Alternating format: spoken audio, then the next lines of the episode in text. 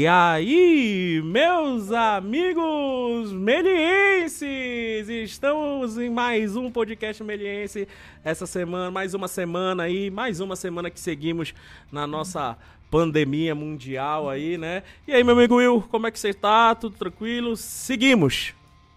Oi, show, tô bem. Câmbio, tô ótimo. e aí, tá, tá, tá conseguindo agora Tá, tá, tá, tá o caos, né? Nosso mundo aí tá pegando, é, bicho. Eu acho, que, eu acho que tá em chamas, né? Mas... Tá em chamas. Literalmente. Literalmente, né? Literalmente estamos.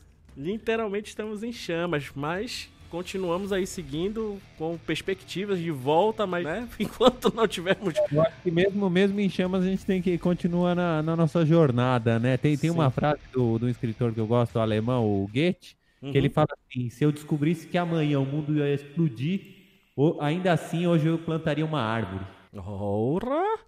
É, o Will também é cultura, bicho. Eu acho que, é, acho que é um pouco essa relação Verdade. que a gente tem, né, com, a, com a, o mundo atual, né? Verdade, acho que é, é bem por aí mesmo. Se a gente, opa, se a gente soubesse, quem dera. e aí, vamos de disquinha? Vamos de dica hoje? Dicas. Vamos lá. Quer, quer dar dica primeiro? Quer que eu dê? Como vai? Ah, vamos, vamos, vamos na ordem, né? Você primeiro, continuar aí o padrão. Ó, minha dica é um quadrinhos que eu comprei. Chegou ontem pelo correio da Devir, chamado Sunny. O é Sunny como se fosse sol, né? O Sunny. Uhum. É um quadrinhos do Matsumoto, Taio Matsumoto. Sabe aquele sujeito que você me indicou, o Ping Pong? Aquela sim, série? Sim. Então, estão lançando, a editora Devir tá lançando mais um quadrinhos desse cara, que o Ping Pong era um mangá, né, e virou um sim, anime. Sim. E, e o, ele fez outras séries também, e aí esse Sunny saiu agora em português, tá saindo, meu, lindo, o primeiro traço dele é espetacular, né? Uhum. A história é uma delícia. E, e, o que ele tem é aquela coisa do, do que nem do Ping Pong, do sim. filme Tekken Concrete, que é aquelas grande angular. Ele faz umas maravilhosas é distorcido assim no desenho. Ele usa o desenho como se fosse eu tava falando com meus alunos de desenho. Uhum. O, o, desenho como se ele estivesse fotografando com uma grande angular, com uma olho sim, de peixe. Sim. Meu, é muito legal. É Dica muito aí, bom, cara. Sunny do Matsumoto. Aliás, tudo que ele faz, né? Tudo, tudo que, que, ele faz, faz é, é, bom. Eu descobri o Ping Pong The Animation através de uma, de uma, de uma amiga. E, cara, quando eu assisti, é, é, é eu já dei essa dica no, em alguns podcasts atrás, né? Mas quem quiser aí também aproveitar já essa seguida aí do, do Will, pode dar uma olhada nesse é, Ping Pong The Animation. É uma HQ e uma animação. É, cara, em termos de narrativa, o Will já, já, já assistiu alguns episódios. Em termos de narrativa, de enquadramento, de dinâmica, de história, né? De transformar uma HQ em uma animação é, é uma é, aula. É uma aula. Né? Essa brincadeira que ele faz com ponto de vista, onde ele coloca o nosso olhar, Sim. a câmera. Meu, uma delícia. Eu tô, eu tô babando aqui com o meu quadrinhos do, do Sunny aí. Mas qualquer coisa que esse cara que ele fez ou que foi inspirado no trabalho dele é, matador. É muito bom, é muito bom. Pô, bela dica, bela dica, Will. É, a, a, minha dica dessa semana. E a tua, amigo? E a tua dica? a é minha, a... a minha. Mais uma vez Netflix vindo aí. Eu vou, vou fugir um pouco de Netflix, sabe? Eu vou, vou, sair um pouquinho disso. Mas é uma série que eu, eu, eu, eu gosto muito. Eu acho. É uma série crítica maravilhosa. É, que se chama F is for Family. Né? É, do Netflix. Tá? É do criador do Bill peraí, deixa eu só lembrar o nome dele aqui, Bill Burr, né, e do Michael Price. Michael Price que já escreveu alguns episódios Simpsons, do, dos Simpsons, né, roteirizou alguns episódios dos Simpsons, mais de 10 episódios dos Simpsons, sendo pouco, mas o cara roteirizou. E o Bill Burr é um, é um, é um comediante também, escritor, já escreveu algum, algumas, alguns episódios de série como Breaking Bad, né, já, já, já, e criou essa série chamada F is for Family, tá? que conta um pouco, né, qual, qual, onde é que é baseada essa história. É, se, rola nos Estados Unidos de 1973, tá? É, é, meio que um sitcom, sabe? Um sitcom, uma animação sitcom. E, e adulta, isso que é o mais legal. E que critica Sim. bastante é, aquele modo de vida americano. A, a, vamos botar um entre aspas e um traço aí, né? Aquela família americana, um modo de vida americano perfeito, né? Principalmente da classe média americana na década de 70, do, da, da, da, ascensão da classe média americana, do poder, né? De, de compra e tudo isso. E aí ele critica. É, é como se. Vou resumindo, é um Simpsons da vida real. Ah, ah. Entendeu? Eles pegam, tipo, a mesma pegada dos Simpsons, é um, é um pai, a mãe, o cachorro e três filhos. Um filho adolescente, uma, uma filha pequena e um, e um filho do meio ali, né? E, Sim. cara, eles pegam e- e- e mostram todo o, o- a podridão dentro de uma família americana e todas as problemáticas possíveis de um adolescente daquela família, de uma criança, de uma menina que quer ser cientista, mas por causa do preconceito do pai, acha, acha que isso é um absurdo e não sei o que. Cara, ele critica o modo de viver americano maravilhosamente bem. Então, é uma série ad- por isso que é uma série adulta, tá? Vai ter, vai ter o seu peso aí de narrativa, vai ter é, é, é, momentos pesados de discussões e momentos. Então você olha assim uma animação, um traço bem legal, um traço também da década de 70 na, na animação e que tem uma narrativa muito boa. Já tem quatro temporadas, é de 2016 essa série, tá? É 2016, 2015 por aí. E o Netflix já vai fazer a, vai fazer a quarta temporada agora. Já tem três temporadas no, no Netflix e vai pra quarta temporada. É muito, cara, é muito legal, cara. A narrativa dela é muito legal, acho que vale a pena assistir. Eu não entendi. É, é- é comédia? É comédia, é comédia adulta, né? É uma comédia É. adulta. É um sitcom. É um sitcom americano. Entendeu? Aquela Entendi, pegada de entendi. Uma sitcom. comédia um pouco mais, ma- mais adulta que os Simpsons, é isso? Bem mais, bem mais. É o que eu falo, é os a pegada dos Simpsons, só que de, de piadas e por aí vai, né, também. Mas tem piadas com, com, com, com tons de crítica, sabe? Tipo, você acha um absurdo as piadas e você fala assim, caralho, olha que merda, sabe? Olha que, olha como, olha como até mesmo a gente tem uma reflexão nossa de vez em quando na nossa família, no nosso mundo e por aí vai. Então vale a pena assistir, vale a pena assistir. É um modo, é um modo de ser crítico ao meio de vida de uma maneira engraçada. Muito bom, muito bom, muito bom. Vale a pena assistir. Então hoje, né, vamos trazer aqui de convidado um ilustre convidado que já participou de alguns eventos aí da Melier, acabou de participar de uma de- do, da semana da Game Week na, da, da Melier com uma palestra, uma palestra sobre Blueprint é fácil, né? Bota aquela perguntinha. Então eu queria trazer aqui para vocês um novo nosso convidado Fábio Gomes. Fazer Fábio, bem-vindo, cara, ao podcast Meliense. Opa, valeu, cara. E aí, gente, tudo bom? Tudo certo, tudo certo. Oi, tudo bem? Tudo bem? Bem-vindo. falar um pouquinho aqui do, do Fábio, fazer um resuminho. Hoje a gente vai conversar, né, Fábio, um pouco sobre o futuro aí da indústria, né? Também falar sobre um pouco de desenvolvimento de, de games, tá? É, o Fábio que é desenvolvedor líder na Diorama Digital, uma empresa brasileira aí de, de desenvolvimento de jogos, principalmente para o mercado externo, né, Fábio? Isso. Ela é localizada em Recife? É Recife?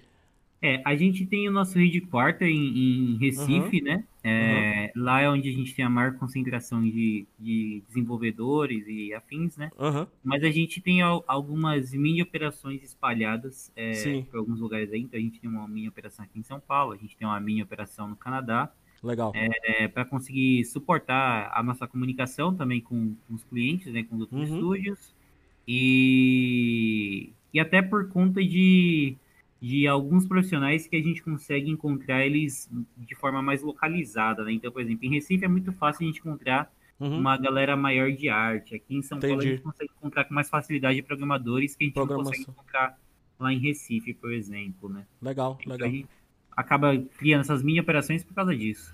Legal. E, é- e- e, é, o foco do, do- da, da Diorama, né, são os Triple A, Triple A, né? Os jogos AAA, né? da- da- É, a gente acaba, a gente acaba prestando serviço para todos os tipos de clientes, né? Uhum. Mas o, o, o AAA, e ele, ele acaba sendo o cliente mais comum, né? Sim. Uhum. De estar buscando um, um desenvolvimento externo, né? É, e aí, por, por ele ser o cliente mais comum, a gente criou também um, um foco, um foco bem grande nesse tipo de cliente, né?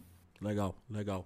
É, falando um pouco aqui do, do Fábio, que tem mais de oito anos aí de experiência no mercado de trabalho de jogos indie e, e também AAA, né? Do, do indie ao AAA, né? O Fábio vai passeando aí.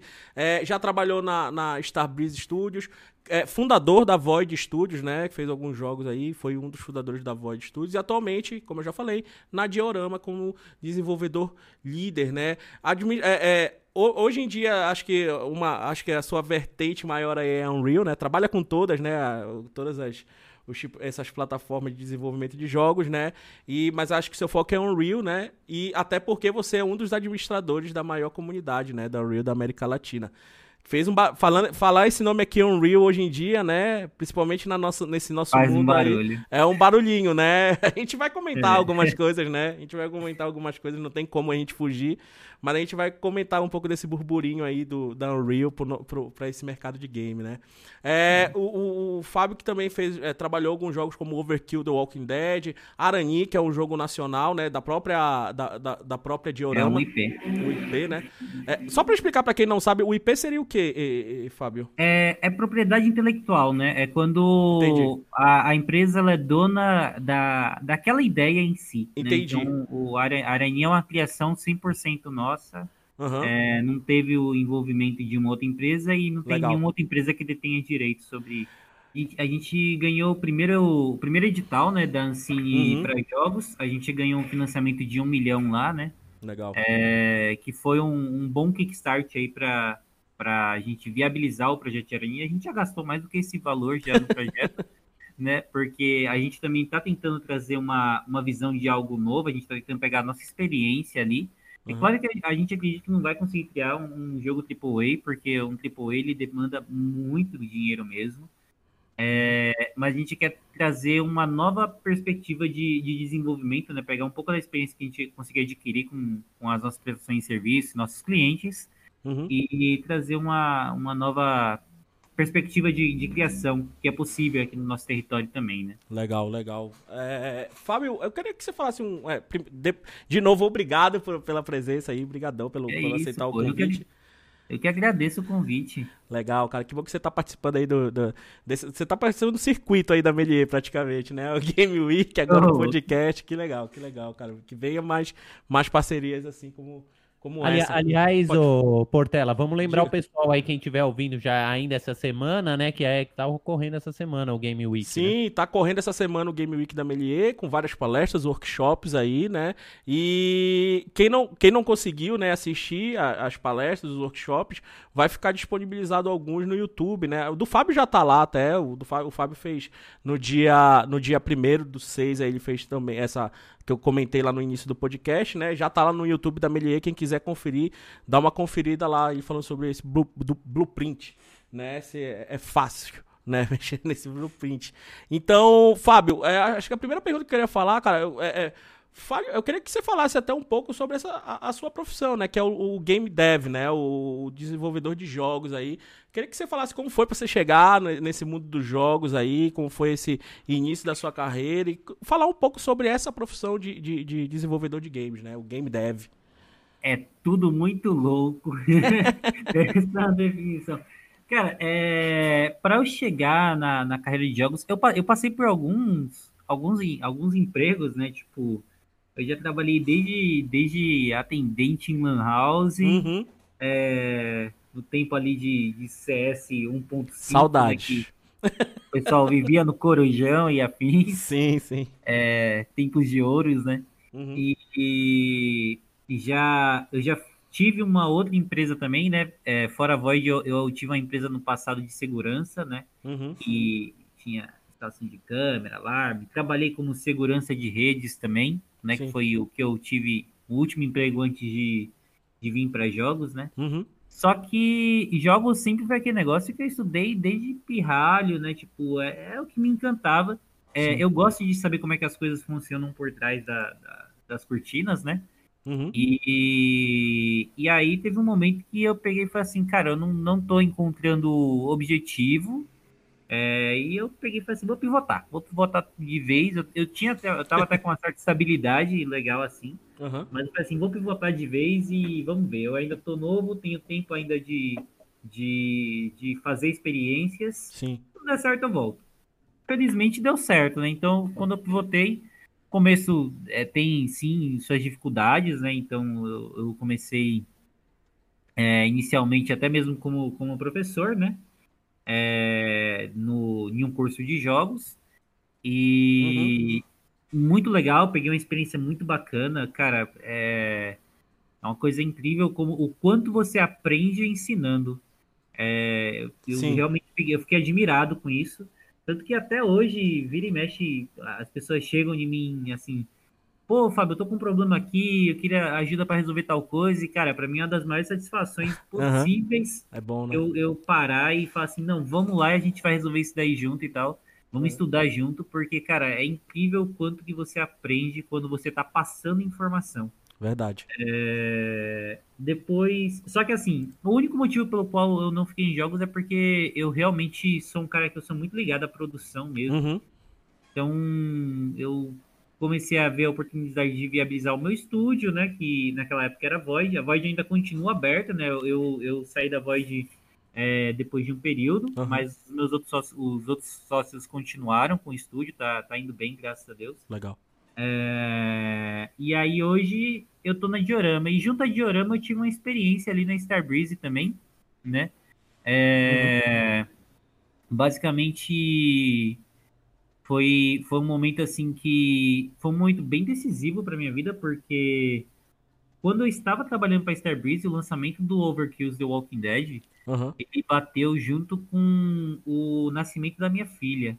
Eita. Né? Uhum. Então, no momento que eu tava ali, tipo, entregando na correria do Overkill The Walking Dead para que ele não atrasasse, é, também tinha o, o, parto da minha filha em si, né? Tinha lá do pai, né? É, exatamente. E, e aí foi um esforço bem grande, assim, de, de forma pessoal, é, até para eu conseguir conciliar essas coisas, né? É, mas eu dei meu jeito ali, perdi um pouco de sono e, e afins, mesmo com a Starbreeze dando todo um suporte para mim, falando assim, cara, pare. Mas eu, eu por, por mim mesmo, eu não queria, o que eu, porque eu tenho um senso de compromisso muito grande com as coisas uhum. que eu faço. E eu não queria pensar que eles poderiam, por exemplo, atrasar por conta de algo que eu não entreguei. Sim, né? sim. É, então eu, eu, dei meu jeito ali de conciliar e isso me ajudou muito, porque é, foi algo até que novo para a própria Starbreeze também, né? Eles uhum. assim, cara, a gente não esperava, porque não, não, há, não é uma, um modo que a gente espera de desenvolvedores tratar a gente. Uhum. É, surpreendeu e eles me deram muito apoio depois. Tipo assim, praticamente eu, eu devo muito a Starbreeze porque eu acho que eles fizeram muito do meu nome na indústria. Porque Legal. a partir disso, para que, com quem eles conversavam, que perguntava sobre. Entrou no meu, no meu currículo, né, como uhum. indicação. E aí quando as pessoas vão me indicar, quando as pessoas vão é, perguntar, quando eu, mando o meu, o meu currículo, até mesmo pra, porque nossos clientes dentro da Diorama, eles pedem também os currículos sim, da sim. liderança. Uhum. Né? E aí quando eles perguntam, cara, quem que é esse Fábio aqui? É, para uma empresa do tamanho da Starbreeze, que é um nome de peso, né? Uhum. Eles falam super bem de mim e isso muda muito a, a forma como eu me posiciono no mercado, né? Que bom, cara, que bom. É basicamente isso. Legal. É, fui ali no, na insanidade, ali, seguindo um dia após outro. Alguns dias eu tive que perder um pouco de sono a mais, mas não me arrependo de nenhuma forma, porque hoje eu, eu faço o que eu gosto, né? E, e faz consigo... com paixão, né? Quando a gente é, faz, a gente faz com consigo... paixão. Exatamente, consigo sobreviver disso, né? consigo viver até, até consideravelmente muito bem, não, uhum. não vou negar, e, e, faço exatamente o que você falou, faço com paixão, faço o que eu gosto. Né? Legal, Fábio. É, agora, queria que você fizesse um, um, resumo breve, assim, porque esse, esse podcast aqui é pra gente que, que quer entrar na área e que tá na faculdade, né? Acho que um resumo breve do sobre, sobre o, o, o, game developer, né? O game dev, o desenvolvedor de jogos. Qual é a função do, do o nome já diz, né? Mas a função principal do desenvolvedor de jogos. Cara, a função principal do desenvolvedor de jogos é, é o seguinte: eu, eu costumo falar que você desenvolver os jogos é uma responsabilidade muito grande. Sim. Uhum. Porque você. Algum de vocês já jogou Last of Us? Já comecei a jogar, cara. Legal. não cheguei a terminar.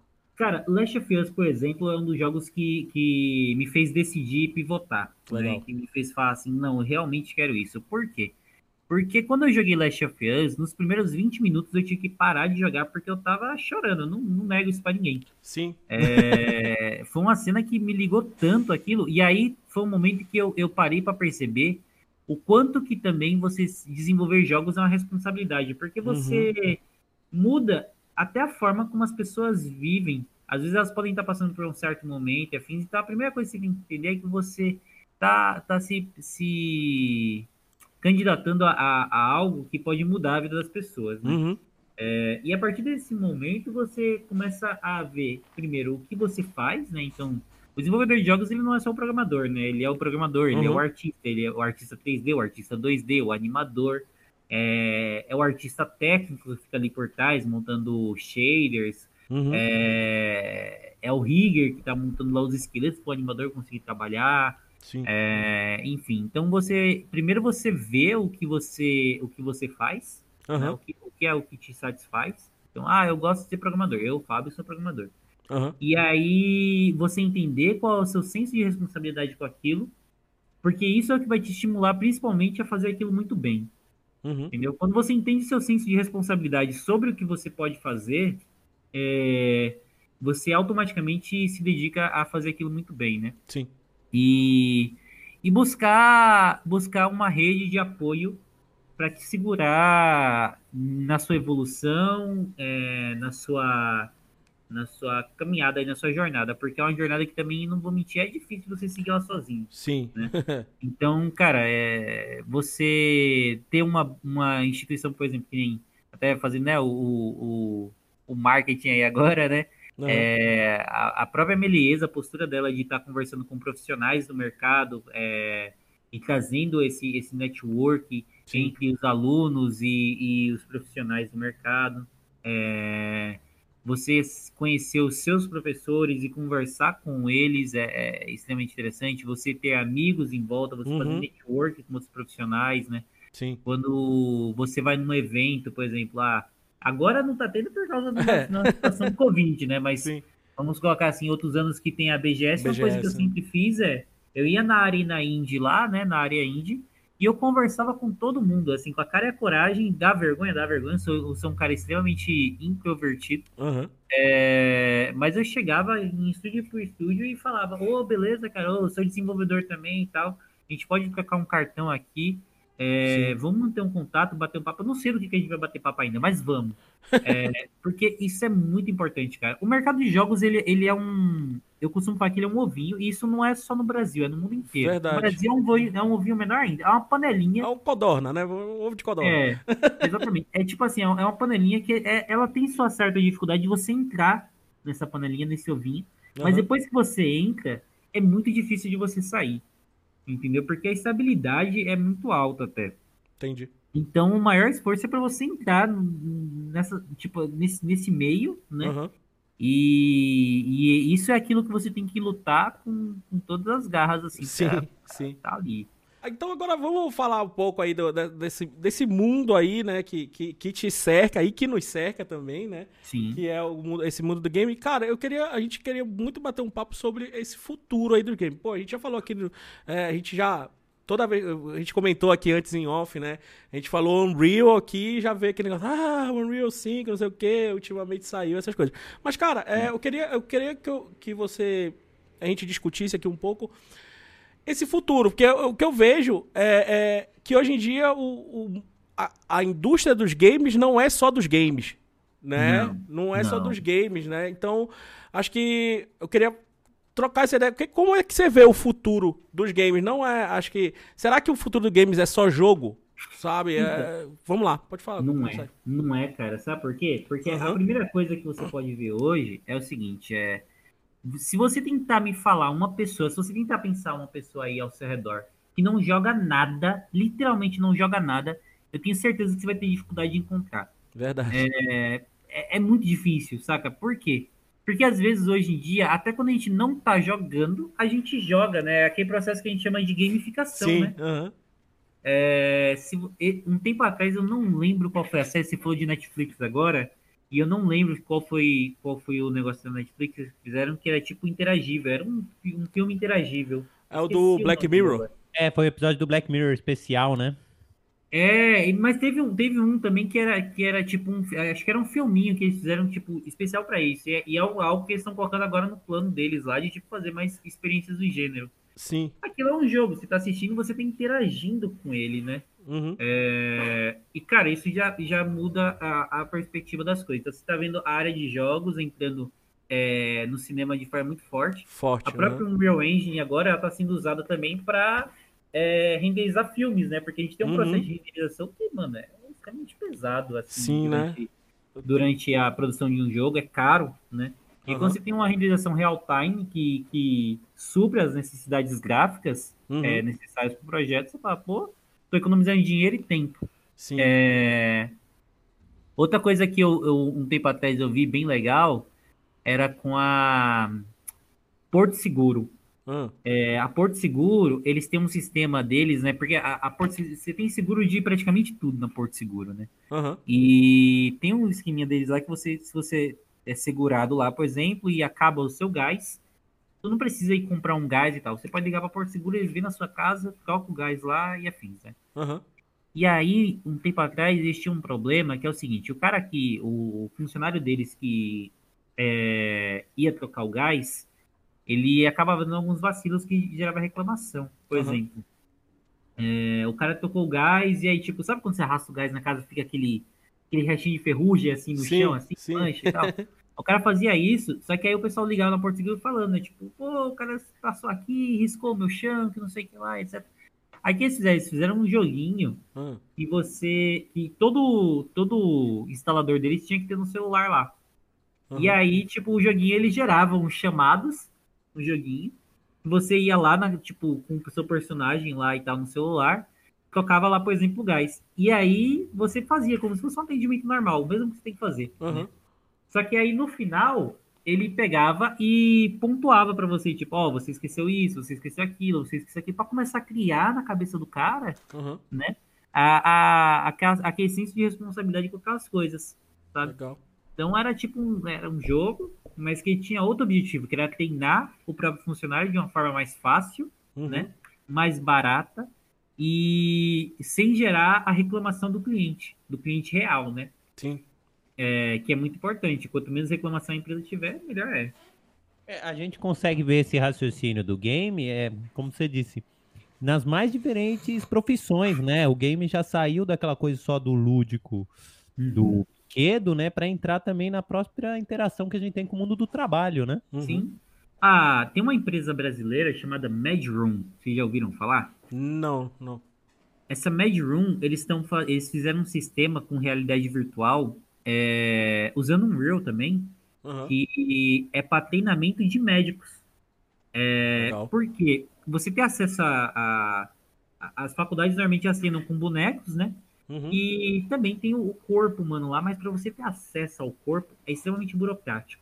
Uhum. Então eles deram uma, uma experiência de realidade virtual que tu consegue, tipo, olhar lá os órgãos e tudo, e girar, sabe? Tipo, ah, aqui, eles simulam até mesmo doenças, sabe? Tipo, atendimentos no negócio, sabe? Tipo, um, um paciente chega lá em VR, você tá lá na sua mesinha lá de, Uhum. de, de médico lá, aí entra um paciente lá, tipo, de realidade virtual, e esse paciente ele tem uma doença e você tem que fazer uma análise daquele paciente Uhum. dá o, o, o- a, sua, a sua receita ali, sabe? Tipo, Sim. cara, é genial, velho, é genial. Então, Por exemplo, eu vi uma vez uma palestra que falava disso um sujeito conhecido meu, não sei se conhece o Tadeu Jungle. não Tadeu. Jungle é um cara que trabalha com essa coisa do, é, do vídeo, Sim. como se chama, de realidade virtual, sabe? Que você Uhum. entra, você vê como foi o, o desastre lá de Hiroshima, sei lá, você passeia por dentro. Ele é cineasta, aí- né? Oi? Ele é cineasta, né? Também. E cineasta também, produtor de cinema, de vídeo. Uhum. E aí ele falou uma coisa, falou isso que tem a ver com o que você falou. Ele falou, por exemplo, o cara tem que treinar, tem que ser quantas mil horas lá de treino pra gente que é, sei lá, eu sou desenhista, eu tenho que ter uma quantidade de horas de desenho para eu desenhar bem. Mas e o sujeito que é cirurgião, né? Fala, Uhum. ele vai lá, você cria uma realidade virtual, ele joga, né, a cirurgia, até ele ficar bom para poder fazer a cirurgia numa pessoa viva, né? Sim. É, eu, eu, imagino é, Uhum.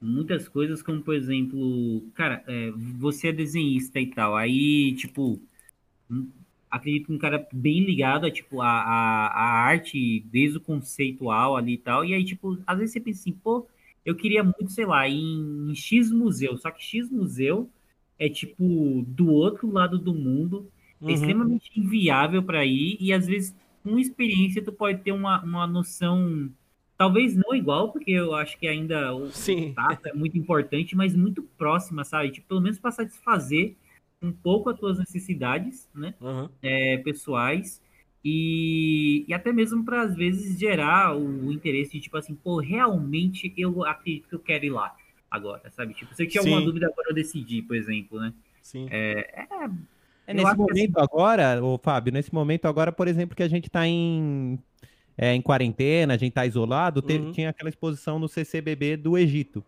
E eu tava Uhum. doido pra ir, né, na exposição, e a exposição vai acabar, ninguém foi e tal. E aí eles produziram lá um, um vídeo em realidade virtual, não chega a ser um game, né, eu ainda não consegui entrar. Mas que você passeia por lá, porque não tem condições, mesmo sendo em São Paulo, não tem condições de ir. sim. Eu acho que isso tá- cada vez mais vai surgir, né? Vai, cara. E, e com essa com essa quarentena que a gente tá passando agora, é, a gente vai entrar num ritmo que é, eu tenho conversado muito com meus amigos, que é o seguinte: quando essa Uhum. quarentena acabar, o mundo não volta a ser o mesmo. Não, não. Não volta Não mesmo. volta, porque as pessoas estão exper- experimentando novas experiências hoje, né? E muitas muitas experiências que que as pessoas não não tinham, elas Uhum. estão vendo hoje, experimentando e estão também gostando. Sim. Eu tava falando, eu tava falando com a minha esposa que tipo assim, eu sinto muita falta, por exemplo, de ir num, num mercado, né? Tipo, e olhar aquelas prateleiras e tal. Mas acabando a quarentena, eu acredito que eu vou ir, tipo, uma vez aqui, uma vez ali, e eu vou começar a cogitar muito mais em pedir pra vir entregar na minha casa, porque, tipo, cara, é muito mais cômodo, sabe? Sim, É sim. muito mais cômodo. Então, as pessoas elas vão vir de outra forma. Eu acho que elas vão começar a viver muito mais em casa. E quando a gente vive em casa, a gente tá num momento muito bom, inclusive, assim, pra... a gente tava conversando nisso, disso ontem, dentro da Diorama, Legal. e é triste pelo momento, né? É, A gente sabe que Sim. tem pessoas que, putz, estão sofrendo com tudo isso, mas para jogos em si, a gente entrou, é, falando assim, um pouco de, de negócios, profissionalmente falando, Uhum. Legal. a gente entrou num momento bom. Sabe por quê? Porque o mercado aqueceu, na verdade, muito agora. É. É, a gente está numa estabilidade extremamente alta dentro da Diorama. A gente, nessa última semana, contratou, tipo, mais de 20 pessoas novas. Aham. É, e isso é devido à à necessidade do mercado, porque como as pessoas estão em casa, as pessoas precisam se distrair, senão o pessoal enlouquece. Verdade. Uhum. Então a gente entrou- acabou que entrou num momento bom para o desenvolvimento nesse- nesses momentos, né? Infelizmente, a, a, a causa disso é triste. Sim, sim. Mas aí a gente começa a fazer um paralelo sobre o que vai vir depois, né? Porque agora a gente entrou num momento forte, um momento aquecido para o mercado, né? Uhum. É, só que a gente veio de um momento baixo, né? Então, se quando passar isso, a gente ficar, se manter pelo menos no momento, vamos colocar assim, médio, tá legal. Já tá válido, né? É, exatamente. É, cara. Então, é, imagina, é, essa, é até essa pergunta que eu ia fazer pra você, né? É, como é que agora o, o mercado tá se, vai se comportar? Eu, acho que é exatamente isso que você respondeu aí, né? Você falou, cara, a- cresceu, né? Pô, vocês contrataram em quanto tempo? A pandemia a gente tá mais ou menos três meses, né? Quase três meses de, de pandemia. 20 pessoas em três meses? Sim. sabe? O mercado tá, tá, tá, tá bom aí, né? E, e- e eu acho que também, né, não só esse modo de vida, mas o modo de produção mesmo, né? A gente comentou anteriormente aqui, do, que você falava, a gente falou do cinema, né? Do, do, do, do- do geral. O cinema é uma coisa que eu acho que o modo de produção, por causa das, en- da- da- das engines de, de game, vai ter uma grande alteração de produção. A gente já vê, sei lá, eu tava, quem for ver o, o making off do Rei Leão, sabe? É, é- é- você fica babando em cima e é todo feito, né? Todo trabalhado na, dentro de uma engine de game. E aí você vai ver a produção, não tem ninguém dentro do, do, né? Aqueles equipamentos todos, aquela, aquele set gigantesco. É um galpão com câmeras É, virtuais e computadores. A gente, a gente entra num, num ritmo de produção que é até engraçado, porque eu acho ele até meio estranho às vezes. Às vezes eu acho até ele meio perigoso, né? Porque quando É. a gente vai perceber aonde que a tecnologia está chegando, e, por O exemplo, nível, né? A gente tem aquele, aquele sisteminha lá que o pessoal agora é, escaneia a face né, da pessoa e aí coloca aquela face, por exemplo, no outro filme. Esqueci, tem um cara que é um brasileiro Sim, que faz sim. isso. Você coloca o Barack. Obama falando qualquer besteira, assim, né? Tipo isso. É, tem um brasileiro que faz Tem, vários tem. memes com isso, cara. Esqueci o nome dele. Eu também, eu Mas- não sei qual é, mas Eu dou muita risada com aquele cara. é muito bom. Enfim. E aí você pensa, você começa a analisar o seguinte, tá? Então, para eu fazer um filme, por exemplo, eu posso contratar, sei lá, o artista X para eu escanear a face dele, né? E aí eu faço um contrato com ele que em vez de ele ter que estar lá preocupado com o filme, eu coloco um dublê que é muito mais barato e só toca a cara dele depois, né? Para a marca, né? É. E aí, para todo o cenário em volta, eu consigo gerar tudo aquilo em real time com engines hoje em dia. Uhum. Num galpão que nem se falou bem menor, né? Sim. E com um preço bem reduzido. Sim. É, então, tipo, cara, a forma como tudo vai ser produzido, eu acho que a gente vai, por exemplo, no cinema, eu acho que em algum momento, principalmente para filmes que dependem de, de cenários virtuais e tal, Uhum. a gente vai talvez sofrer uma pequena queda, tipo, gráfica. Eu não sei ainda se o cinema vai autorizar isso ou não, né? Mas, Uhum. mas tipo assim, uma pequena queda gráfica, porque a gente está num momento de evolução da, da tecnologia, né? Sim. Porque vai, eu acredito que vai ser a transição do cinema de tipo assim, tá, vamos parar de fazer da forma clássica, como a gente sempre tem feito, e vamos começar a mudar as ferramentas. Uhum. E aí o que vai acontecer é que a ferramenta vai começar a ser atualizada, já que as necessidades vão vir, né? Uhum. Porque quando o cinema começar a produzir é, fortemente com engines de jogos, os filmes, eles vão vir com uma série de outras necessidades. Né? Vão falar assim, ó, vai precisar mudar isso, isso e isso, e afim, Sim. porque aí a gente vai ter pessoas para apontar essas, essas mudanças, né? E, e aí depois a gente vai ter uma evolução muito alta, né? Porque aí você vai se adequar ao cinema, só que a gente vai ter, consequentemente, uma evolução muito alta de novo nos jogos também, né? Sim.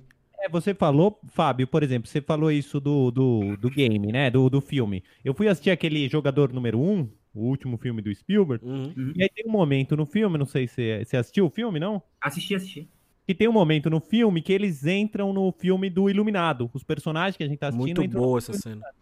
A cena é espetacular. E o que ela impressionou, eu tô assistindo no cinema, eu falei, caramba, eu assisti o filme Iluminado e parece que eu tô assistindo o filme Iluminado com cenas. Mas, obviamente, eles reconstruíram todo o cenário do hotel do Iluminado no 3D, né? Eles reconstruíram aquilo, deu Uhum. a sensação e colocaram os personagens. E eu falei, caramba, eu não consigo perceber aonde que tá o truque, né? O truque tá muito bem feito. E eu O- falei, vai chegar nesse ponto que, sei lá, eu quero. é, você falou, tem o filme, tudo bem. O filme a gente escaneou o Tom Cruise e tem 15, pode fazer filme do Tom Cruise do Missão Impossível até ele morrer, né? Ou depois que ele morrer, continua o filme. Mas eu posso jogar também. Eu posso ser o Tom Cruise num game, né? Eu posso Sim. ser, é, sei lá, o Brad Pitt. Eu posso. Já che- chegou nesse ponto. Quer dizer, tá- a gente tá indo pra isso, né? Uma coisa que é bem engraçada, né? É... Apesar que ainda o foco é jogos, mas é, é, contextualizando é sobre cinema, que é Uhum. no filme do Velozes e Furiosos, né? Quando o, o, o Brian ele faleceu durante um dos filmes Aham. e continuou como 3D, tá ligado? E, e isso no meio do filme, essa transição acontece do Brian 3D pro Brian, tipo, real, saca? Sim. E, tipo, se você não sabe disso, você pergunta pra, pra alguém, cara, me, me aponta aí em qual parte do filme que tu acha que o Brian não existe mais, tá ligado? Ninguém sabe dizer, cara. A, a maior parte das pessoas que, inclusive, sabem que, que, tipo, ele foi trocado por um modelo 3D no meio do filme, não sabe apontar, tipo, ah, foi nesse momento que ele foi trocado. E se sabe apontar, sabe por causa da história, porque contaram, tipo, em um, em Sim. um jornal, alguma coisa, mas, tipo, de ver, de bater o olho e entender, ele não sabe. Não, é, é surreal, é surreal. É Não tem- doideira, né? É doideira. Não, é, cê- cê- é o que, tava, é que a gente comentou lá do, do- Não tem como a gente não comentar lá do. do, do da, da Unreal 5, né? Que, que veio com nível de qualidade pros jogos brutal, sabe? Você olha assim, você fala. E aí você olha isso, essas duas indústrias aí, game e, e- e cinema, né? Não tem. Hoje em dia, é, dificilmente a gente é, tem, separa, né? Elas estão, querendo ou não, elas estão juntas, querendo ou não, seja na produção, seja na narrativa, ela, ela- elas estão juntas, né? Mas eu acho que foi que, o, que, que isso que o Will comentou e que eu acho que é um dos futuros do game. É, aumentar o nível de interatividade que o game já tem né? Eu acho que é de imersão, principalmente, eu acho que o nível de imersão, por causa dessas qualidades aí de, de, de, de finalização, de produção, de tudo isso, não sei se você concorda comigo, Fabião, mas é, eu acho que o nível de imersão nos games vai aumentar, vai, e até dos filmes mesmo, sabe? Transformar filmes em jogos de imersão. Isso eu acho que esse é um dos futuros, né? Sim, é, eu, eu, também concordo. É, eu acho que jogos está já se tornando, na verdade, na minha opinião mesmo, ele já é, né, o maior pilar é, de, de entretenimento que a gente tem Sim, atualmente. com certeza. É, E que nem eu falei, é, é porque muitas vezes quando a gente fala jogos, é, muita gente joga e não percebe, mas tipo, é, é porque assim, não é só o jogo tipo, ah, eu tô jogando, sei lá, Assassin's Creed no, no, no console, né? Ou tô jogando um, um Hellblade e tal. Muita gente quando a gente fala jogos, o cara já pensa tipo Videogame, né? no, no gigante, né? Mas o pessoal acaba às vezes descartando também aquele aquele joguinho de sinuca que ele abre na fila do banco, Porra. sabe? Sim. Tipo, e, e aí você fala assim, ah, mas tem a, é, é, a- a minha mãe mesmo, minha mãe, ela, ela, ela tem uma certa idade já e tal, e ela não liga, mas ela abre lá o, o Candy Crush Saga lá, Aham. sabe? Tipo, ela tá entediada na, em alguma fila. E aí eu fico falando, ela fala assim, ah, mas eu não jogo, menino. E eu falo, joga. Joga. Você não percebe que joga, mas você joga. Sim, Você cara. joga. É, não só isso, até aquele famoso negócio de tipo assim, ó, faz o seguinte, pega aqui a nossa revista aqui, junta 15 selos, né? Aí você pode... É um jogo, né? cara, é um jogo, tá ligado? As pessoas jogam, elas só não percebem que jogam, né? É, eu acho que é, é, acho que é bem isso mesmo, né? De tipo, tá, já tá inserido na nossa vida, né? O- É. Esse mundo aí do, do- da indústria dos jogos, né? Não só como, como a gente, como você me falou, né? Do- não só do videogame, né? Ah, até do, do- dos relacionamentos aí, você tem, né? Joga pra esquerda, joga pra direita, aí não sei o que, vê se dá É, certo, tem isso também, ganha né? Até ponto. encontrar um namorado é um, é um, É um game, né? jogo. é o jogo da É. vida, né? Exatamente, cara. Não, e, e isso é, é, é engraçado, né? É como que as pessoas, é, elas...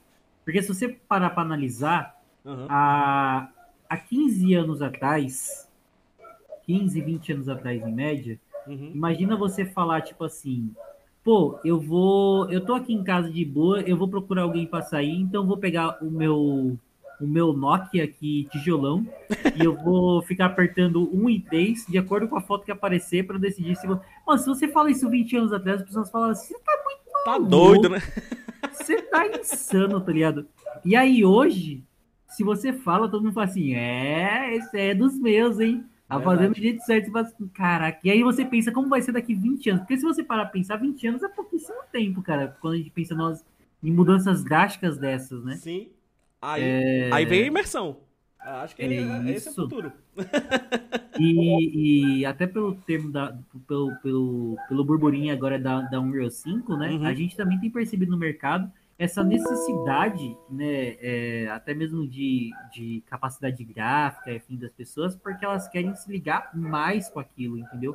É, elas querem se ver dentro do jogo. Sim. Elas querem criar um- um- uma persona que se assemelhe mais à visão que ela tem dela mesma, para às vezes ela tentar é, desenvolver a vida dela de uma forma que ela desejaria para si mesma, mas que ela não conseguiu na vida real por X, Y, Z motivos. Sim, sim. Né? A gente vê isso como uma necessidade muito grande que as pessoas sentem hoje em dia até. Isso. Ô, Fábio, eu queria também comentar uma coisa que o Portela trouxe, que tem isso, né? Da, da interação, os é, Happn, os, é, os aplicativos de namoro, né? Tem essa coisa também, que parece um jogo, mas é um jogo de interação. Sim. É, também tem isso também, que a gente tá indo para um mundo, eu acho que hoje, pelo menos, o- a gente tá na quarentena, muito na em minha interação é pela internet, é pelos jogos, é pelas redes sociais. Como Uhum. você vê isso? O jogo servindo como base, assim, para as pessoas trocarem, conversarem, sei lá, paquerarem, trocarem ideias, se conhecerem. O que, que você diz disso? Cara, olha, eu vou falar uma coisa que, que aconteceu esses dias é, com, com o pessoal. Tipo assim, eu também jogo, Uhum. tem, go- gosto de passar o meu tempinho ali me distraindo e tal, né? Uhum. E tem um servidor de Discord da gente que, que, tipo assim, tem vários amigos e tal. Uhum. E aí, uns dias atrás, a gente tava lá e falamos assim: caraca, velho, a gente queria ir num karaokê. Tá ligado? E não tem como ir no karaokê agora na pandemia. Aí a gente baixou VR Chat, mano.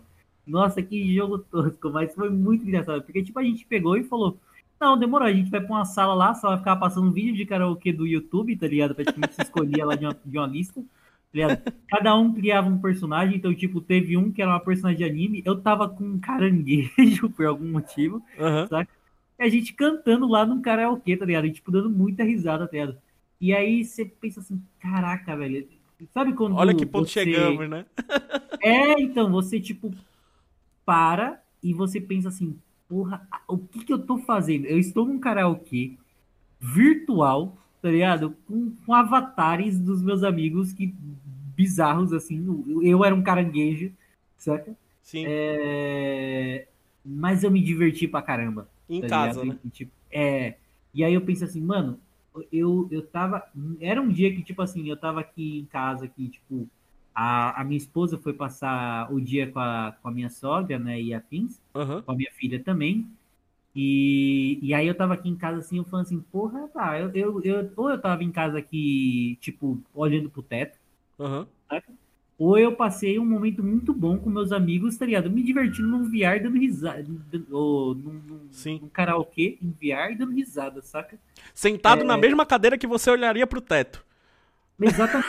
e aí você pensa assim, tá, é muito doido. É, é muito doido, mas quando você coloca na balança o que, que é melhor, você fala, cara, esse, esse muito doido foi melhor, foi melhor pra minha saúde, tá ligado? Sim. É, o- é o que eu digo pro meu. Pro, pra, eu dou, dou aula também no, no, no curso de jogos, lá na aula de Cinematic, né? Um pouco de direção, edição, cinema, tudo isso. E eu falo para meus alunos, eu acho que o que falta só para a indústria dos games se tornar mais forte, eu acho que é ela se tornar. Não se tornar pop, que eu falo, pop ela já é, né? Mas eu acho que ela se tornar fácil na boca das pessoas. Fácil na boca das pessoas que eu falo é assim. Você comenta sobre um filme com a sua mãe, você comenta sobre um, um- um, né, um- um- um- uma, uma série com qualquer pessoa e, e- e se essa pessoa assistir, ela vai te responder.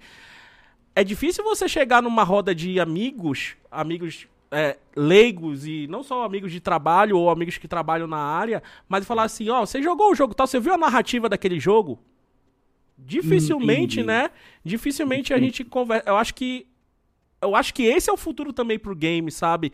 Ele se tornar fácil na, na, na, na boca do povo. Acho que é isso, né? Ele se tornar É que comum. A acessibilidade dele às vezes não é tão, tão prática. É, né? também, Tem isso também, né?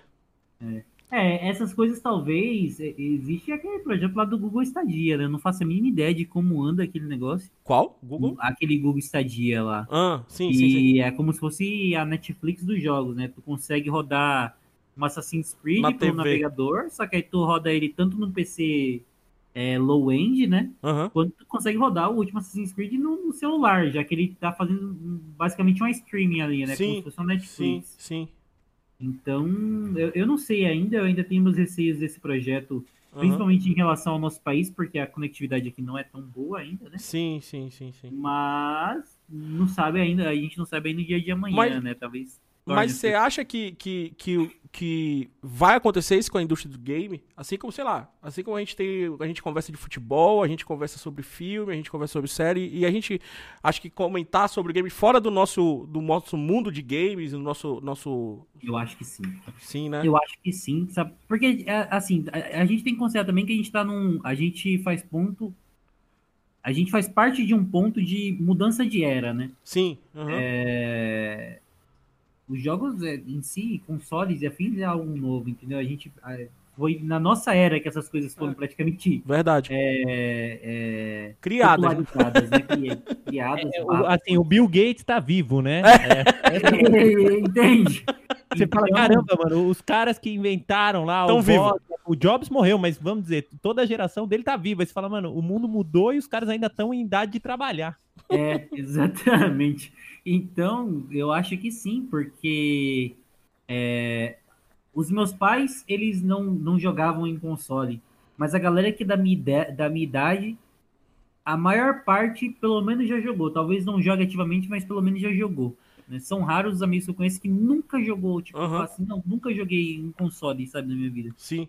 E aí eu acho que a tendência, por exemplo, eu tenho uma filha hoje de um ano e seis meses e, e eu acredito firmemente que ela vai ser jogadora, tá ligado? Já, já tá jogando, né, João? É, é doideira, cara, porque tipo assim, que nem a minha filha, uns dias atrás eu, eu fiquei extremamente surpreso porque é, a gente tem o costume de colocar os videozinhos no, no YouTube pra, Aham. pra ela, né? Então a gente pega o celular, coloca um videozinho lá de, sei lá, é, a galinha pintadinha. Baby Shark da vida. aranha, é. Enfim, é- essa, Mundo essas- Bita, ela veio o Mundo Bita? Mundo Bita, cara.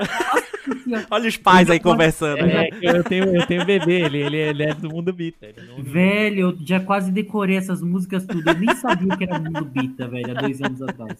Eu tô, eu tô nessa, eu tô nessa de decorar. Eu já sei qual o planeta. Quando aparece o planetinha, tem uns planetinha que aparece lá que ele, hoje ele chorou. Tem uns planetinha que ele não gosta. Olha aí. E aí, eu fiquei, eu fiquei uns dias atrás aí, cara, abismado assim. Por quê? A gente vai colocar o vídeo e aí aparece a propaganda. E a gente clica no pular propaganda. Aham. Aí ela prendeu.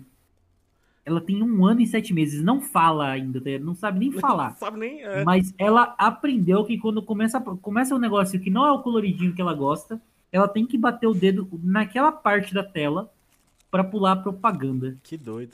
tá ligado? E eu pensei assim, mano, essa menina é muito mais inteligente do que eu era na idade dela. Não sabia nem trocar TV direito, né? O canal. Exatamente, tá ligado? E, eu aí, quando você vai fazendo, tipo assim, a balança, fala assim, tá, se na minha idade, tipo, quando, quando eu era bebê, com certeza não tinha esse nível de interação. E ainda assim, eu, em alguns jogos, às vezes eu tenho problemas de vício. Sim. Uhum. Eu fico assim, velho, quando ela crescer, eu tenho certeza que ela vai jogar. E aí eu acho que fica aquele negócio de processo de evolução até, sabe? De tipo, é, eu acho que na próxima geração já vai ser esse lance de tipo, Sim. você não conseguir conversar sobre a história de um jogo, eu acho que já não vai acontecer na próxima geração. Não vai acontecer, né? Eu acho que eu também eu, eu- eu vejo isso também, cara. Isso, isso já, ó, vamos falando em, em entre- entretenimento aí, né? É, porque a- se a gente for ver na maior parte, a, grande, a maior parte do entretenimento que a gente tem com jogos, que a gente tinha, era basicamente individual, né? Era sozinho. Você comprava o jogo, jogava sozinho ali, ou se tivesse mais um controle, jogava com um amigo alguma coisa. Hoje em dia não. Hoje em dia você joga com uma galera, né? E o entretenimento não só do ato de jogar, mas o ato de ver também, né? Isso aí eu tô, tô, tô percebendo muito, principalmente agora nessa pandemia. Vamos lá, vou dar um exemplo aqui. Fórmula 1, sabe? Fórmula 1 parou. Sabe, os caras pararam de vez e não vai ter, tipo, parece corrida ano. Os caras estão fazendo corrida online e exibindo e, tipo, tendo milhões de, de, de aí, visualizações isso É engraçado, né, cara? né? Tipo, pô, Fórmula 1, FIFA e Game, eh, League of Legends, os, os, porra, dando milhões aí de, de, de, de visualizações, de bop, não sei o quê. E, e você vê em dia até, até empresas do, do ramo da, da televisão, como lá, vamos lá, Sport TV, Sport TV e ESPN, hoje em dia pagam, passam e-games, né? Os caras passam e-games. Então, olha, olha o nível que a gente tá alcançando aí, né, de... de... Uma coisa que, que ficou bem engraçada, eu não sei se chegaram a ver o show que a Epic Games, o shows ela já fez mais de um, que a Epic Games está fazendo dentro do Fortnite. Hum, Eu já ouvi falar, mas eu nunca vi. Cara, que doideira, cara. Que doideira. Tipo, eles pegam, por exemplo, que nem a- pegaram um rapper lá, um DJ e tal. Aham. é, e esse DJ, ele literalmente fez um, um show dentro do jogo. Tipo assim, você entrava no jogo. Com o avatar do jogo. específico, tá ligado? Aí tinha lá o avatar do DJ lá e tal. Aham. é, que era um modelo 3D dele, tipo, é, só que mais cari- caricato e tal, né? Sim. É, mais cartoonizado. Aham. E, tipo, ele tava dançando lá no meio do negócio, só que aí, tipo, ele dá novas perspectivas pra um show, tá ligado? Que é a, a perspectiva da imaginação. Então, tu tem Aham. aquele cantor, as pessoas que acompanham ele sabem que é ele cantando, né? Aham. Só que aí, tipo assim, o Avatar, de repente, no meio do show, ele ganha superpoder e puxa um raio, sabe? E aí, de repente, fica gigantão e tal. E tudo isso, cara, é, entra naquela vibe de, tipo assim, cara, quando eu tô no show, num show de um, de, de um cantor e tal, eu tô tentando também me desligar um pouco e, sabe, tipo, tirar aquele estresse do trabalho e tal. Sim. Então, quando eu deixo a minha imaginação fluir, isso ajuda e potencializa, saca, esse efeito. Legal. É, E eles começaram a apostar nisso. E aí, eu tô- esses dias eu tava conversando com a minha esposa, uma coisa que é bem engraçada, que é como a gente tá em quarentena, começou agora as lives de shows, né? Uhum. E aí eu fiz o paralelo entre essas duas coisas. Falei assim, pô, fizemos um show um tempo atrás no Fortnite. Agora tá fazendo live de, de show, tipo, na TV, que tu vai lá, escaneia com o teu PicPay lá. Com... Eu Aham. até falei, cara, eu falei pra minha esposa, esses shows que eles estão fazendo agora na TV, na TV, isso não vai parar. Mesmo que depois acabe a quarentena, não vai parar. Porque é para. muito mais confortável até pro, pro, pro, pro artista, né? Uhum. É mais fácil dele arrumar a agenda dele quando ele não tem que viajar de um lado pro outro do mundo, sabe? Sim. É, então, tipo assim, eu, eu, também acho que os shows físicos eles vão continuar, né? Mas isso não tira o fato que essa vai ser uma nova forma de se assistir show também agora, né? Sim. E quanto tempo que vai demorar para esses shows eles começarem a potencializar mais também no, no meio dos jogos? Porque uhum. é um uhum. evento muito legal pro cara. O cara que ele, que ele joga, ele também assiste shows, sei lá, do. É, ele tá, acompanha uma banda de rock, um Sim. DJ, um. Uhum. Sei lá, joga um jogo de ação escutando forró, não sei. Ah, tem, é, é, no, é no, no. É no Fortnite que tem até uma banda, né? De, de, de meninas, alguma coisa assim. Não tem? Tem, tem umas bandas aí que eles fazem nos jogos, né? Também. A banda do jogo, né? Eles pegam coisa. É no League of Legends. League of Legends, tem, né? É, no League of Legends tem. Pode crer. Então, é, é, eu, tava fazendo um, um, paralelo aqui, eu tava lembrando do Gorilas, né? A gente ficava impressionado com Gorilas fazendo um show, então. entre aspas, virtual, né? Porque eram os bonecos animados ali no palco e os caras tocando de fundo, agora é tudo virtual, né? Agora é tanto personagem e, a... quando... e aí, quando, você, quando a gente para pra pensar, é tipo assim, se, quando, quando. Boa, cara, você deu um exemplo incrível, que é o do Gorilas. Uhum. Na nossa geração, é, o que acontece? A galera mais velha, quando a gente era pirralho, que a gente via gorila, a gente olhava assim e já falava assim: caraca, mano, eu adoro shows normais, mas isso aqui é muito mind-blowing, tá ligado? Sim. É, e aí a gente já ficava admirado, né? Aí, só que a geração anterior a gente olhava e falava assim: oxe, menino, tá ficando doido, é? Ver o bonequinho, né? Esse, é, bonequinho e tal. Aí, na geração que tá nascendo agora, a galerinha mais nova e tal, que agora tá com tipo seus 12, 10 uhum. anos, tá achando as coisas como gorilas já normal. Sim. Tá ligado?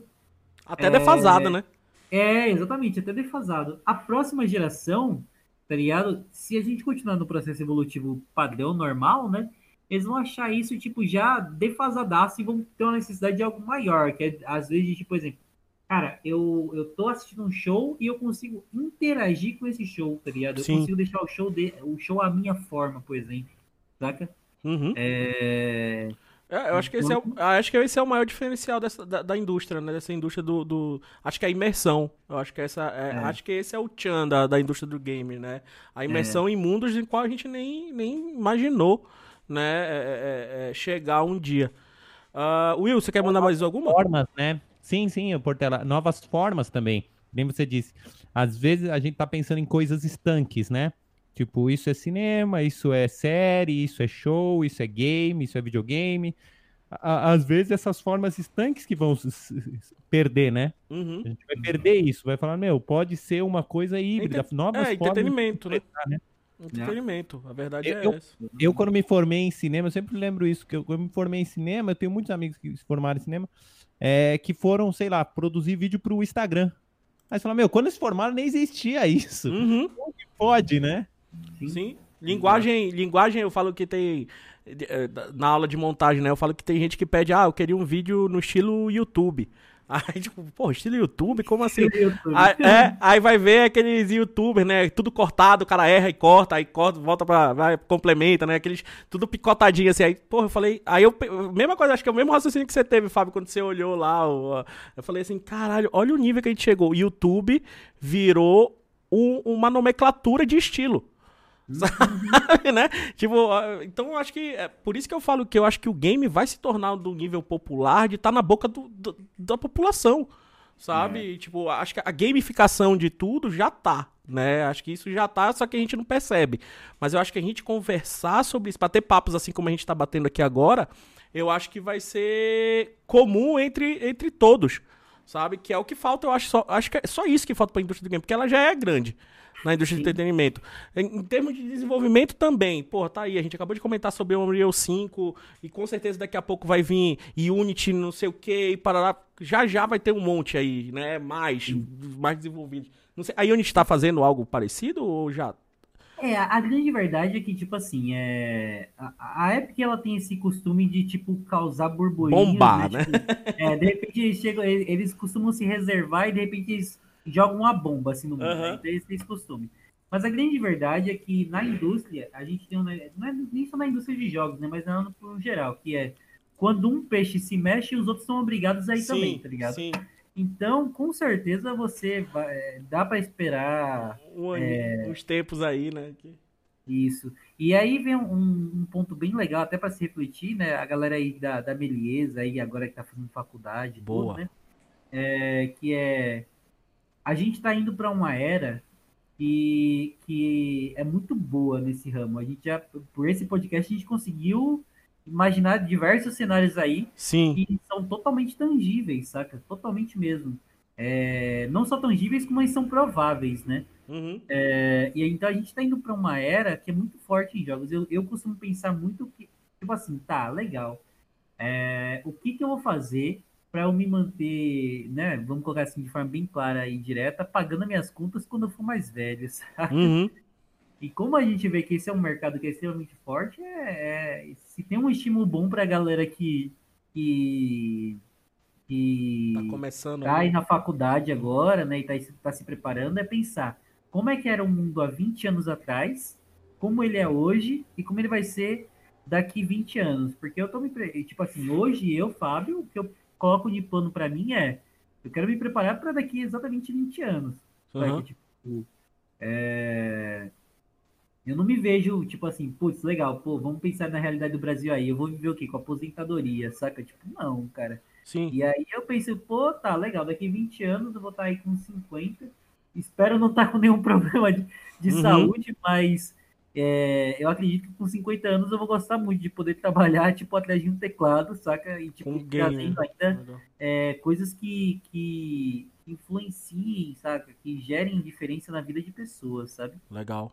Legal, Então, cara. é, é uma coisa pra galera, pra, pra, pra galera que tá agora na faculdade pensando assim, pô, e aí, será que é isso mesmo que eu quero e tal? É só você fazer uma análise temporal aí, né? Tipo, você pensar É. como é que tava o mundo e como é que pra onde tá indo. Isso, isso, Fábio, eu acho que isso é uma reflexão boa, porque eu acho que às vezes, assim como quando eu fiz cinema, o pessoal, todo mundo queria trabalhar com película, cinema, Aham. e hoje, sei lá, existe Instagram, YouTube, é, até Netflix, né? Na minha época não tinha, então o pessoal fez curto cinema não falava, meu, eu quero trabalhar com série e streaming.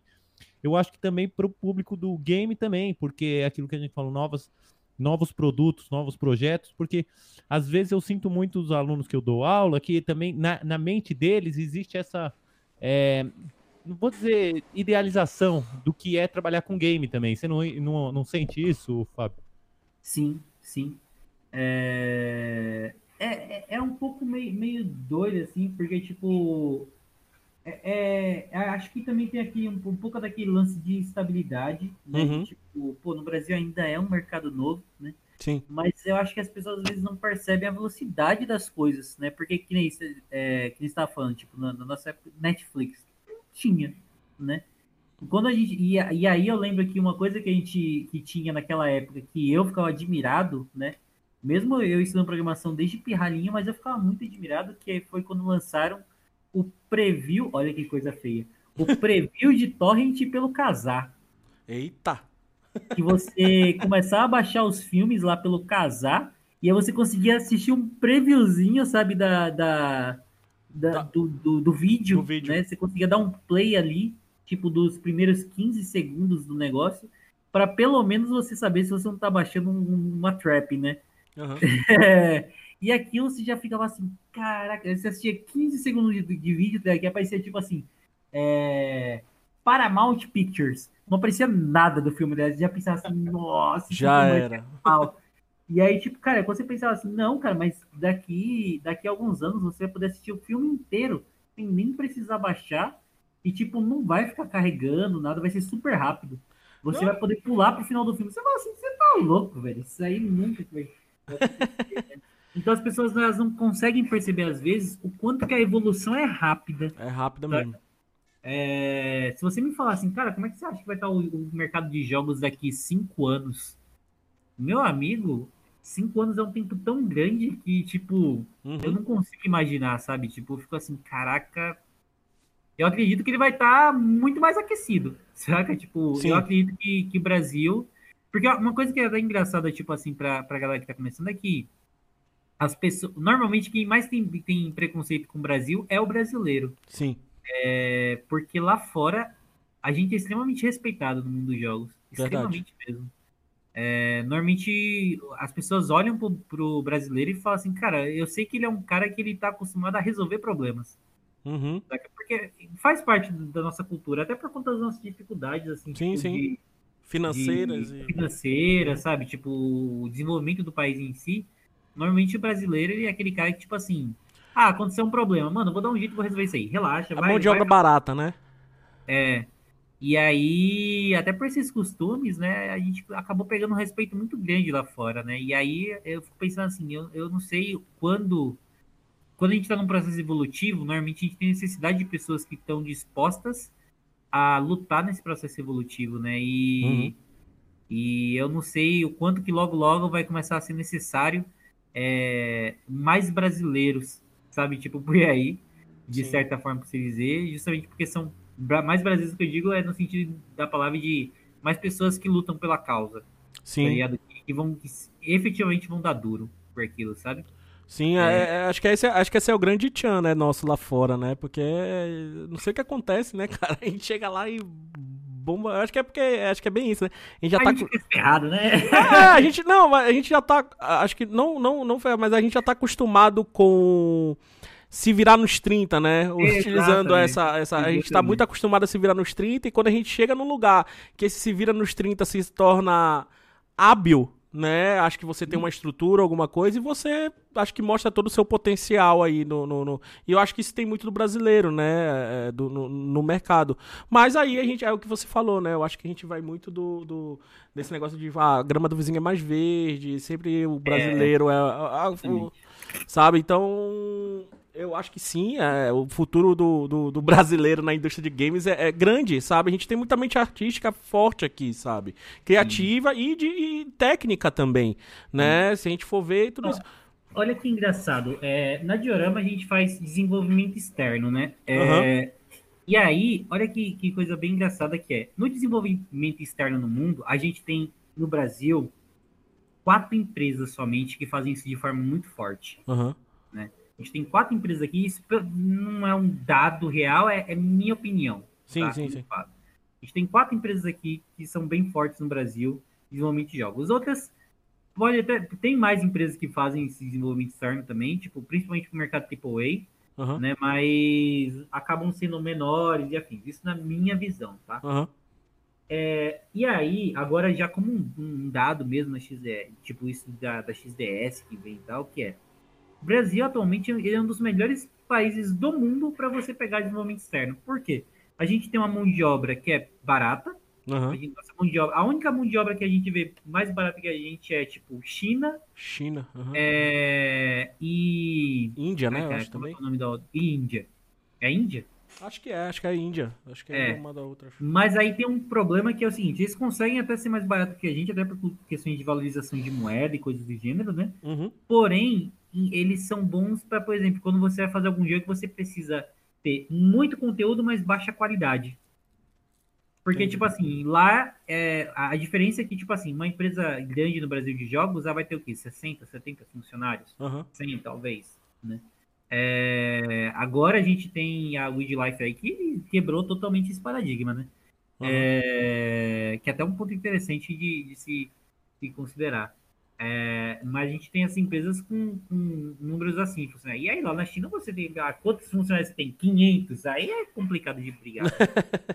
mas é, a gente, se você for analisar, por exemplo, a gente tem agora a Weed Life. Vocês já, já ouviram falar da Weed Life? Já, eu já vi comentários sobre ela.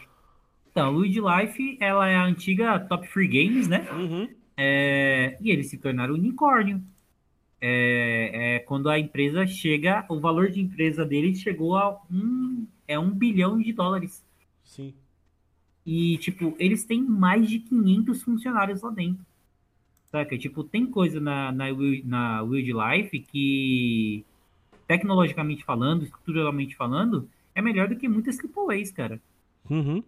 E aí você pensa assim, caraca, é uma empresa aqui no Brasil, tá ligado? Que tá aqui, em- tá aqui em São Paulo aqui e tal. Tá aqui do lado, E- né? É, aqui do lado e, tipo, cara, eles é, tem coisas lá que são mais estruturadas do que uma AAA, certo? Uhum. Os caras estão faturando muito, muita grana lá, todo, todo dia, toda hora, saca? Sim. E eles, eles são um ponto de mudança de, de perspectiva no Brasil, porque foi eles que falaram também, olha, a gente consegue fazer isso aqui, Uhum. entendeu? É, se a gente exporta, Agora- né?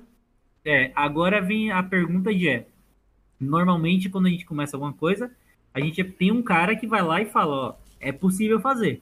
Aham. Agora a gente precisa descobrir quantas pessoas que vão falar, ah, já que é possível fazer, eu vou fazer também. Entendi. Entendeu? E Entendi. ver quantas novas empresas vão aparecer ou quantas empresas que já existem, que não são novas, vão mudar a sua estratégia. Ah, legal. Isso aí é bom. Isso aí é, uma, é uma- é até um outro assunto pro podcast, para próximos podcasts aí, da Hum. gente tratar, da gente discutir aí. Mas, é, é, é, Fábio, pra, pra gente fechar aqui esse podcast, é, eu queria muito, a gente sempre pede pros profissionais, né, da, da, da dicas e, e da toques aí pro pessoal da faculdade, né, que tá entrando e tá saindo. Ah, Eu, eu, eu pediria pra você uma dica, tipo, um toque que você daria pra alguém, para esse pessoal que tá entrando na indústria de games. O que que ele pre- precisa estar atento, né, para esse, seja onde seja em qual braços da indústria de games ele entrar, mas eu acho que principalmente o que que ele precisa estar atento pra para entrar nessa indústria de games e pra ter um- um- um- uma visualização boa do seu trabalho e por aí vai. Que, que, de que dica você daria? É, de forma forma geral, geral. em forma geral. Uhum. É, cara, é, network, presta, presta atenção das pessoas que estão ao seu redor Uhum. e, e faça suas coisas, tipo assim, quando você, você assumir uma responsabilidade, você fala assim, vou fazer X, faça aquele X, sabe? Uhum. É, e não tenha medo de se arriscar. Acho que essa as dicas. Tipo assim, cara, é muita coisa. Por exemplo, quando eu fui fazer o, o The Walking Dead, Uhum. é, aliás, quando eu falo fui fazer o The Walking Dead, parece que foi muito grandioso, né? Mas quando eu fui fazer a, a minha parte do serviço Sim, do The Walking Dead, em diversos momentos eu me questionei. E tipo assim, caraca, será que eu acho que eu não vou dar conta, tá ligado? Uhum. Em nenhum momento, nenhum momento, eu, eu peguei e falei assim, quer saber, eu acho que eu consigo. E aí eu tenho pra mim que é, se eu acho que eu consigo, pra mim é o bastante. Uhum. Entendeu? É o bastante pra eu ir me arriscar. Só que o problema é, quando eu me arrisco em algo, eu vou fazer aquilo. Eu Uhum. também tenho essa segunda regra pra mim. Então, caras, é basicamente tipo, olha, se você acredita de alguma forma que você é capaz, faça você ser capaz, né? Uhum. Esse é o primeiro ponto. Assuma as- as responsabilidades e execute elas com, com o melhor que você puder. Uhum. E o segundo ponto é preste, preste atenção às pessoas que estão ao seu redor. Porque é, é- isso é um dos pontos mais importantes. Que nem eu falei, a indústria de jogos ela, ela é um ovinho bem Uhum. pequenininho que é difícil de você entrar, mas quando você entra, você, você se estabiliza ali. Ó. Pra você ter uma ideia, é, eu lembro que quando a gente começou a Void, foi muito engraçado porque a gente foi para um evento aqui em São Paulo chamado Big Festival, um dos Uhum. eventos mais importantes que tem no Brasil e na América Latina para desenvolvedores de jogos. Uhum. É, é um evento gratuito, inclusive. E a Aluno- gente- Alunos nossos participaram com jogos lá no Big. Legal. Foi bem legal. É, e aí a gente foi para esse Big Festival e tal, a gente tava bem perdido lá, a primeira vez que a gente tinha ido. E aí a gente tava num. Tem um barzinho na frente do Big Uhum. Festival. É, a- isso do, do- de onde ele é antigamente, né? No centro cultural ali. Sim, A sim. gente atravessou a avenida, sentou naquele barzinho e falou assim, pô, vamos comer aqui e tal. E a gente tava muito preocupado porque a gente não sabia como se portar lá dentro, né? Não Sim. sabia como conversar com as pessoas e tal. E veio um cara, ele sentou do nosso lado lá, também começou a comer uma coxinha e tudo, né? Uhum. E ele pegou, olhou assim pro notebook. Mano, o cara, eu juro pra você, uma cara de doidão total, cara. Nossa, ele tinha um cabelo bem grandão assim, tal, mal penteado. O cabelo dele era de todas as cores do arco-íris possível. De chinelo, shorts, tá ligado? Uhum. E aí, a única coisa que chamou a atenção é que ele olhou pro notebook assim e ele pegou e falou: É um jogo. O jogo de vocês está muito bonito. Uhum. É, só que ele falou em inglês. E aí Sim. a gente olhou, né? Pô, obrigado e tal. É, Você poderia testar, dar um feedback. A gente foi também extremamente é, bem Sol- educado, né? Tipo, Solícitos. Uhum. como o cara elogiou, parece que ele tivesse falado em português, em chinês, Sim. em espanhol. Mas pelo cara ter elogiado, a gente falou assim, pô, você quer dar uma, uma testada? Quer, se você puder dar um feedback pra gente, tudo. Sim. E aí ele começou a conversar e conversar e conversar, ele dava dicas de tipo, ah, nossa, é, as cores. Só que ele falava de formas que dava a entender que parecia que ele não entendia do que ele tava falando. né? Ele, ele, ele não tentava falar, tipo assim, a paleta de cores Aham. termos técnicos. Ele falava assim, as cores, talvez você deixar um pouco isso aqui mais vivo, isso aqui, essa região aqui parece ser mais tranquila, mais calma, você abaixar um pouco os tons e Aham. afins, né? A gente falou assim, pô, cara, muito obrigado por, por todos os feedbacks e tal, né? Aham. Aí falou assim, eu posso ficar com o cartão de vocês? Aí a gente pode, demos nosso cartão, né? Ele falou assim, ó, meu cartão, o cara era diretor de arte da Disney, velho. Na hora que eu peguei o cartão dele, eu tive que. Eu, eu juro pra você, sabe quando você. Porque, tipo assim, foi o primeiro cartão que a gente pegou na, na, Aham. na BGS. E eu juro pra você que eu, tive, eu coloquei a mão no bolso porque minha mão começou a tremer, Sim. tá ligado? E aí foi quando eu percebi que eu falei assim, cara, realmente. É, Preste atenção em todo mundo, né? preste, cara, preste atenção nas pessoas, sabe? Tipo, não, não trate mal as pessoas, trate as pessoas Sim, bem. sim. converse, cara, porque às vezes a gente pensa assim, pô, eu vou conversar com um cara que é o diretor de arte da, da Disney, ou um cara da EA Games. Parece um negócio tão surreal, porque a gente imagina que os caras são tipo, sei lá, é Não. tipo um, G- ah, é, é um GM de um jogo, sabe? Ele vai aparecer com uma asa cintilante na minha frente, a voz dele vai ecoar, e eu vou ficar tipo, meu Deus, eu estou falando com, com Jesus Cristo, sabe? Tipo, mas não, Sim. os caras são pessoas extremamente normais como a gente, tipo, sim. e eles querem também essa, essa comunicação a um nível pessoal. Porque eu imagino que para um cara que ele, ele chega a esse nível de importância na indústria, deve ser extremamente chato também. Uhum. As pessoas que vão conversar com ele, às vezes tentam idolatrar o cara e Sim, o cara tá tipo sim. pensando, mano, eu sou, eu sou mais um, tá ligado? No meio de todo esse navio. Sim, Saca? verdade. Olha, é uma boa, uma bela dica essa daí do network, cara. É, acho que todo mundo precisa disso. É, Will, quer mandar mais alguma coisa? Só apreciando, foi uma baita aula aí, baita bate-papo aqui. É isso. Foi mesmo, foi uma puta bate-papo aqui, eu adorei. É, Fábio, é por causa até do nosso tempo, cara, queria te agradecer, tá? Pela, pela- mais uma vez por aceitar o nosso convite, por esse bate-papo aqui, cara, bastante enriquecedor sobre essa indústria, né? Essa indústria que tá mais uma vez crescendo, acho que a cada dia que passa, e agora acho que mais ainda, né? Acho que vai, vai, vai crescer mais ainda. Então, pô, valeu, cara, brigadão aí pela, pela presença. É, quer mandar um abraço, mandar um beijo aí pra alguém? Cara, é, eu, eu, eu que fico muito grato é, pelo convite aí da Melies, tanto para a Game Week, né, quanto para o podcast. Aham. É, e não, não só fico grato pelo meu convite, mas eu fico grato também pelo que vocês estão fazendo pelos, pelos desenvolvedores, porque também é peça, é peça essencial. É, manter as pessoas informadas, manter as pessoas próximas, né? Uhum. É, e trazer esses profissionais da indústria, diversos profissionais que eu, que eu tenho visto vocês trazendo, isso para o aluno é, é uma coisa essencial. Trazer a visão de mercado, o que, que é que o mercado efetivamente está tá exigindo e coisas do gênero. Pô. É, então eu fui extremamente grato por esses dois pontos aí. É isso aí, cara. Quando, der pra gente bater mais papo, estaremos aí. Vamos, vamos, vamos, vamos marcar mais uns aí. Will, é isso? Fomos por hoje? É isso, mestre, vamos. Quer recadinho do dia? Quer mandar um bom recadinho? aquela dica, né? Aquela Aquela mensagem. dica final, aquela dica final. É, a mensagem da nossa ex-secretária da cultura. Vamos ficar vivos. Mantenha, vamos se manter vivos. Essa mensagem, pelo menos, ela deixou, né? Ela é que nem o ET Bilu. Apareceu, deixou a mensagem e foi embora. Adquira conhecimento e mantenham-se vivos. Valeu, valeu a mesma coisa. Só ela que nem o ET Bilu. Só apareceu pra deixar esse recado e desapareceu. E tchau, né? Muito bom. Então, galera, vamos finalizando aí mais um podcast Veliense. Eu espero que vocês tenham gostado. Até quinta-feira que vem, até semana que vem. Um abraço e tchau!